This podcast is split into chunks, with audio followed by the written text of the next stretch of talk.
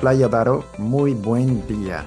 Yo soy Rey Aguilar, médico de profesión, y este es un nuevo espacio en la radio llamado Cápsulas de Bienestar. Este es un nuevo programa en el cual pues hablaremos sobre temas de salud. El día de hoy se encuentra conmigo una compañera y colega de trabajo, Flavia Alberto. Hola Flavia, ¿qué tal? Buenos días. Hola, ¿qué tal? Buenos días, Rey. Eh, muchas gracias por invitarme a participar del programa. Para mí es un placer estar acá y encantada de, conocerlos. Perfectísimo. Muchísimas gracias nuevamente por estar aquí. Y bueno, te traigo para que hablemos sobre un tema muy interesante porque es muy frecuente, pero yo siento que la gente todavía no conoce muy bien sobre esto. Y este tema es itus o como mi hermano me dijo, y tú y tú, infecciones del tracto urinario. Tal cual, es así. Em, primero, antes de, abordar un poquito la, parte científica, em, me parece muy importante eh, tener en claro qué es la infección del tracto urinario. Em, conocer de, mm, la extensión del tracto urinario es es una manera de por ahí entender qué es lo que pasa en nuestro propio cuerpo. Para, transmitirlo de una manera sencilla, eh, saber que el tracto urinario no solamente es lo que se exterioriza por donde hacemos pipí, sino que tiene una llegada hasta los riñones. Y esto por ahí a veces asusta porque la gente piensa que, bueno, cada vez que tenga una infección de orina va a tener una infección en los riñones y bueno, saber que no es así, por suerte. Eh, dejarlos tranquilos en ese aspecto, sino que sí tener en cuenta que eh, es importante la consulta precoz y estar atentos a los síntomas justamente para evitar la evolución. Entonces, dicho esto, eh, definir lo que es el tracto urinario, ¿no? Y entender que cuando hablamos de infección, hacemos alusión a la presencia de bacterias en este tracto urinario, generalmente es, el tracto urinario bajo, eh, lo, más, lo más frecuente en la población, y que eh, esas bacterias inflaman y por eso nos dan los síntomas de la ITU. ¿Cuáles van a ser estos síntomas con mayor frecuencia? Eh, científicamente lo que decimos o lo que conocemos eh, como la disuria, polaquiuria y tenesmo miccional. Bueno, esto que parece un trabalenguas, eh, ¿qué sería la disuria? Vamos a empezar por ahí. Cuando nosotros tenemos la sensación de, ardor al orinar o, o hasta dolor, nos lo pueden referir como dolor, o también, menos frecuente, pero nos pueden decir que tienen como una sensación de escosor, que siempre es bastante molesta. Eh, eso sería la disuria. Después tenemos la, la polaquiuria, ¿sí?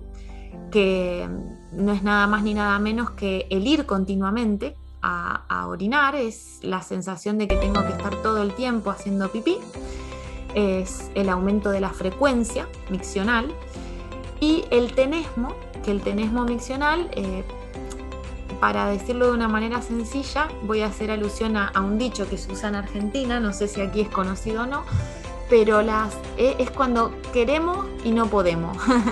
es eso, es ir a hacer pipí, querer hacer pipí, pero no poder. El paciente generalmente dice, hice una gotita.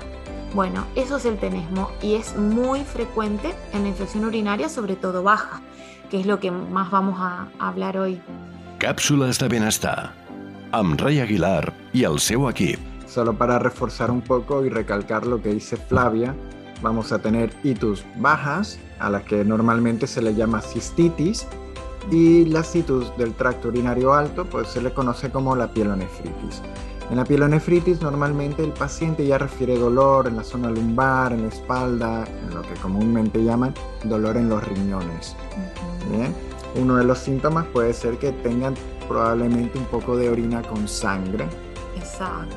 Fiebre. Náuseas, vómitos. Náuseas o vómitos, exactamente. Hay afectación más general, afecta de forma más compleja al organismo. Evidentemente, pues ya si mencionamos estos síntomas, quiere decir que el paciente esté un poquito más complicado. normalmente pues en un centro de salud sí que se puede atender de manera temprana y primaria, pero probablemente este tipo de pacientes sea requerido pues que se lleve al hospital para una mejor atención. Exacto. Algo muy importante también a, tener en cuenta sobre este tema es eh, en quiénes afecta, ¿no? Porque por ahí eh, se conoce que mm, de manera general que la mujer es una paciente que sufre constantemente las infecciones urinarias y esto es verdad, es así. Las mujeres somos propensas a hacer infecciones de orina con mayor frecuencia que los hombres, sobre todo en la vida adulta, ¿sí? Estoy hablando siempre de un adulto.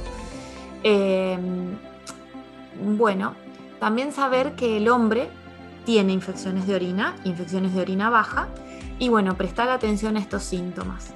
Y algo importantísimo me parece destacar eh, cuando hablamos de la hematuria, que, es la presencia de sangre, cuando orinamos sangre, hay algunos tipos de infecciones de orina baja, no complicada, que se pueden manifestar solamente con este síntoma.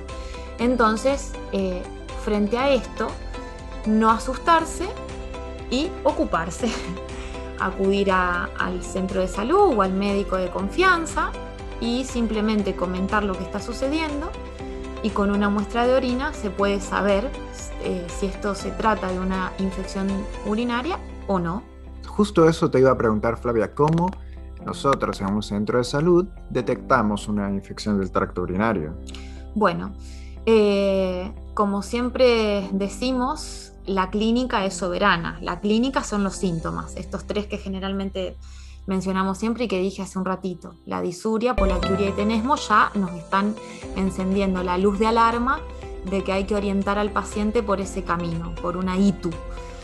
Pero, ¿cómo lo confirmamos? Eh, mm, el primer paso, bueno, muy fácil. Tenemos un método a utilizar que se denomina tira reactiva de orina, que no es nada menos que un papelito, para que lo entiendan así de simple, en donde nosotros al colocarlo en el bote de orina que el paciente nos, trae o que lo puede hacer en, la consulta, eh, vamos a, ver esa tirita de orina coloreada de diferentes cuadraditos. Tiene distintos cuadraditos, cada cuadradito tiene un color y cuando se sumerge en el, en el bote de orina, esos cuadraditos toman un color y eso nos ayuda a nosotros a ver si hay, si hay o no infección de orina y más o menos predecir si es abundante o escasa, porque a veces no, mm, no es exactamente una infección de orina, sino que son síntomas por irritación y no hay bacteria. Eh, pero bueno, esta tira es de mucha utilidad para saber si realmente podemos iniciar con un tratamiento antibiótico o nos esperamos. Els dimarts, cápsulas de bienestar, amb el doctor Rey Aguilar. ¿Y qué pasa, por ejemplo, si un paciente ha tenido una infección del tracto urinario, vuelve por los mismos síntomas y la tira de orina reactiva pues sigue dando positiva? Bueno, en ese caso, cuando ya es otro episodio, o sea, que se reitera, eh, lo que solemos hacer es coger la muestra de orina y enviarla a hacer un cultivo. Que la palabra por ahí suena extraña, un cultivo medio, medio raro, ¿no? Pero ¿qué es esto del cultivo? Eh, simplemente es analizar ese pipí de una manera un poco más eh, profunda, haciendo fermentar las bacterias que podría llegar a tener, si es que las tiene obviamente. En el caso de ser una infección urinaria, generalmente las bacterias están presentes, entonces se las hace crecer en ese cultivo y esto nos permite a nosotros eh, saber qué tipo de bacteria es y algo muy bueno, también saber qué tipo de antibiótico corresponde para esa bacteria. Entonces de esta manera no solo hacemos el diagnóstico certero, de la infección urinaria, sino que también hacemos el tratamiento adecuado, que es lo, lo que más le interesa al paciente y al médico por el hecho de que vamos a resolver el cuadro de esta forma y evitar, eh, lo que se tiende es a evitar que la reconsulta por ese mismo motivo. Muy bien. Aquí pues eh, este espacio es para que todos ustedes aprendan algo nuevo, si es que no lo sabían, o refuercen esos conocimientos que ya tenían. No vamos a entrar en temas específicos del tratamiento, eh, qué antibióticos se dan ni nada de eso, sino hablando en general en qué consiste el tratamiento de una ITU. Lo más importante es tener en cuenta la hidratación. Eh, tomar frecuentemente agua. ¿Para qué? Para generar que uno pueda mm, tener una micción frecuente justamente, es decir, ir mucho a orinar, ir mucho a hacer pipí, y de esta manera ir aclarando esa bacteria que, está ahí. Eh, es como, yo siempre le digo a mis pacientes, sería como, imagínense que vamos a, tener que limpiar un, sitio sucio. Entonces, ¿qué hacemos? Bueno, cogemos agua y, y con un mecanismo de barrido limpiamos. Bueno, esto es lo mismo. A través de la ingesta de agua de manera frecuente, generamos más producción de pipí y así orinamos más y la bacteria se aclara, se limpia. Eso es lo más importante para tener en cuenta. Después, otras medidas que son muy, muy importantes son más tema de prevención que de tratamiento en sí. ¿A qué me refiero con ello? Bueno, eh, dijimos que las mujeres somos más propensas a tener infección de orina. Hay una manera de evitarlo y es muy importante. Parece algo tonto, pero mucha gente lo desconoce. A la hora de ir al lavabo, muchos de nosotros no, hacemos la higiene correcta, ¿sí? Em, tenemos una higiene que pensamos que el uso del bidet va a ser adecuado y justamente no favorece. O lo mismo cuando, cuando utilizamos toallas higiénicas o toallas húmedas, eh, es una tontería, pero el hecho de, que el mecanismo de limpieza sea de, de adelante hacia atrás, va a evitar justamente que las bacterias de la zona perianal puedan llegar al tracto urinario y, provocarnos la infección. Cápsulas de a Radio Playa d'Aro. Entonces, como para que le quede la idea clara y, sea concluyente, cuando vamos al lavabo, eh, tener en cuenta que el método por el cual utilizamos las toallas higiénicas, el adecuado es de adelante hacia atrás y no de, atrás hacia adelante, porque es la manera principal de coger una infección de orina. Bien, también el uso de jabones o de alguna irritantes. Exactamente, eso que de, de, alguna manera desequilibra el pH vaginal en las mujeres puede ser que sea más propensa a infecciones del tracto urinario o incluso que sean recurrentes. Evidentemente, una de las comparaciones que se hacen en el por qué la mujer tiene de manera más frecuente una infección de, de orina que un hombre es porque la uretra también es muy corta.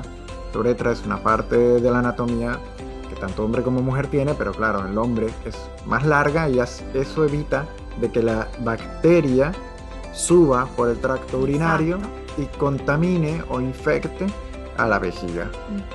Totalmente de acuerdo, sí, sí es así. Eh, las mujeres por eso es que somos más propensas. Por eso tenemos que estar atentas. También el uso de ropa ajustada, el uso de ropa interior que no sea de algodón. Eh, parece una tontería, pero sí que contribuye a que se irrite la zona y, que las bacterias colonicen con más frecuencia que, que en los hombres.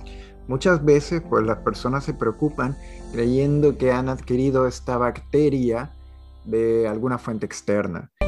Y es importante recalcar que es que nosotros tenemos bacterias en la zona genital. Lo que pasa es que, claro, ocurre algún desequilibrio o algo que hace que esta bacteria contamine el tracto y de ahí viene la infección, como ya nos ha explicado Flavia muy bien los síntomas son bastante evidentes y muchas veces los pacientes después de una primera infección del tracto urinario ya no se les olvida. Ya no se les olvida, exactamente. Sí, sí, es así como decís. Y también esto es muy importante, eh, tener en cuenta que cuando a veces tomamos antibióticos o algún tipo de medicación que bajan un poco nuestras defensas, también son favorecedores de, poder tener esta infección de orina justamente por lo que, por lo que acabaste de decir, que eh, modifican el pH, modifican nuestra flora endógena, que la flora endógena son las bacterias que conviven con nosotros, que nos defienden de, las bacterias eh, que están afuera, que pueden venir, por ejemplo, de la materia fecal. De nuestra propia materia fecal. Entonces, bueno, justamente tener en cuenta eso, que si estamos justo haciendo un tratamiento antibiótico por otro motivo, es muy frecuente coger una infección de orina. Bueno, eh, yo creo que lo podemos dejar hasta aquí, ¿te parece bien, sí, Flavia? Me parece, me parece estupendo. Y bueno, que estamos abiertos a, dudas, a preguntas. Eh, podemos volver a repetir el episodio o otros episodios ampliando la información. Esto es a gusto del oyente. Exactamente. Flavia, encantado de tenerte en el programa el día de hoy. Y bueno, espero que les haya servido de algo, que hayan aprendido algo nuevo, como lo dije antes, o que hayan reforzado lo que ya sabían. Muchísimas gracias por escucharnos y espero que sigan teniendo un buen día. Hasta el próximo martes.